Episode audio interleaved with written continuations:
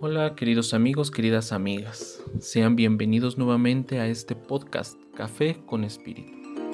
Yo soy Víctor Eladio Sánchez y espero que también ya tengas listo tu café para escuchar lo que el día de hoy se ha preparado para ti. Ya en el episodio pasado pudimos escuchar cómo sí existe una necesidad de atender no solamente nuestro cuerpo, sino toda la persona, y eso incluye nuestra dimensión espiritual, que tiende y se manifiesta en nuestra relación con Dios y se concreta en nuestro actuar cotidiano. Por eso hoy hablaremos de lo que es la espiritualidad.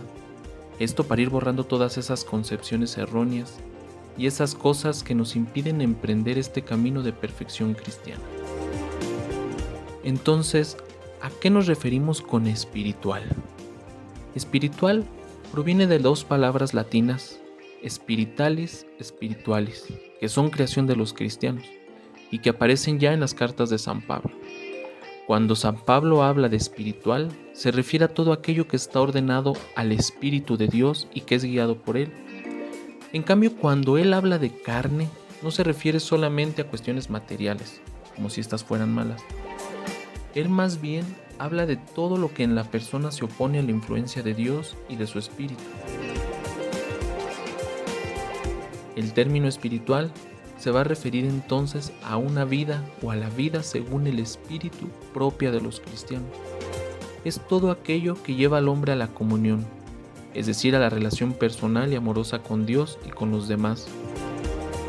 Por lo tanto, espiritualidad va a ser la manera en que nos dejamos transfigurar poco a poco en Cristo, así como el modo en que acogemos el don del Espíritu Santo para adherirnos a Él. Y el núcleo fundamental de la espiritualidad cristiana no es otro que incorporarnos a Cristo. ¿Cuáles serán entonces las líneas o cuál es el camino a seguir? El Evangelio. Si alguno quiere venir en pos de mí, niéguese a sí mismo, tome su cruz de cada día y sígame. Con esto podríamos resumir nuestra espiritualidad cristiana. Renunciar a nosotros mismos y llevar la propia cruz. ¿A qué se refiere eso? Es combatir las tendencias desordenadas de nuestra naturaleza caída, resultado del pecado. Es a lo que San Pablo se refería cuando decía, no hago el bien que quiero, sino el mal que no quiero. Pero también es contrarrestar las sugestiones del demonio y los escándalos del mundo. La renuncia es solamente la parte negativa de esta espiritualidad. El amor y la imitación de las virtudes de Cristo constituyen la parte positiva. Entonces, la perfección cristiana consiste en amar a Dios sobre todas las cosas y al prójimo como a nosotros mismos. Esto es la vivencia de la caridad de una manera fervorosa y ardiente. A eso se dirige nuestra espiritualidad cristiana a amar más cada día, más a Dios, más a los hermanos, más a todo lo que nos rodea. En el Evangelio de San Juan, cuando habla de seguimiento de Cristo, nos habla de la vida comunicada por Cristo, cuyos fundamentos son la fe y la regeneración bautismal. Esto porque por el bautismo todos los cristianos nos unimos estrechamente a Cristo y recibimos de Él su vida divina y esta vida que recibimos de Cristo es alimentada y consumada en la Eucaristía. Por eso, más adelante veremos la importancia de los sacramentos en la vida y espiritualidad cristiana. La espiritualidad cristiana también se le ha conocido como camino de perfección cristiana o camino de santificación, porque la perfección de cada uno se mide por el progreso del espíritu sobre la carne del hombre nuevo sobre el hombre viejo, es decir, qué tanto nos vamos asemejando con Cristo y cómo se manifiesta esto, sobre todo en la manera en que nos amamos y en que amamos cada vez más y de una manera menos desinteresada, como el Señor, que fue capaz de dar su vida por nosotros.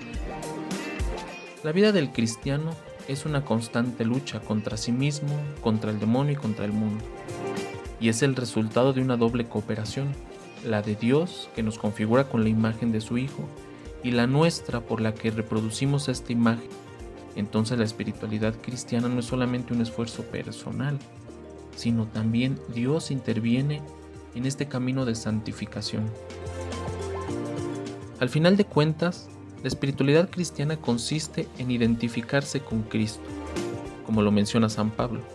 Para mí la vida es Cristo y la muerte una ganancia. Entonces, la espiritualidad cristiana es la vivencia del Evangelio que cada cristiano expresa y encarna en su condición sociocultural y religiosa particular, que es su manera cotidiana de afrontar la vida y cuya norma máxima será la caridad. Es el modo histórico de comprender y vivir el mensaje del Evangelio según la fe y la vida de la Iglesia. En otras palabras, es un estilo de vivir el Evangelio en una determinada situación. ¿Te habías puesto ya a pensar en la espiritualidad así como se ha presentado ahora? Como la vivencia del Evangelio, la vida en el Espíritu Santo, la configuración con Cristo, es decir, como un camino de santidad.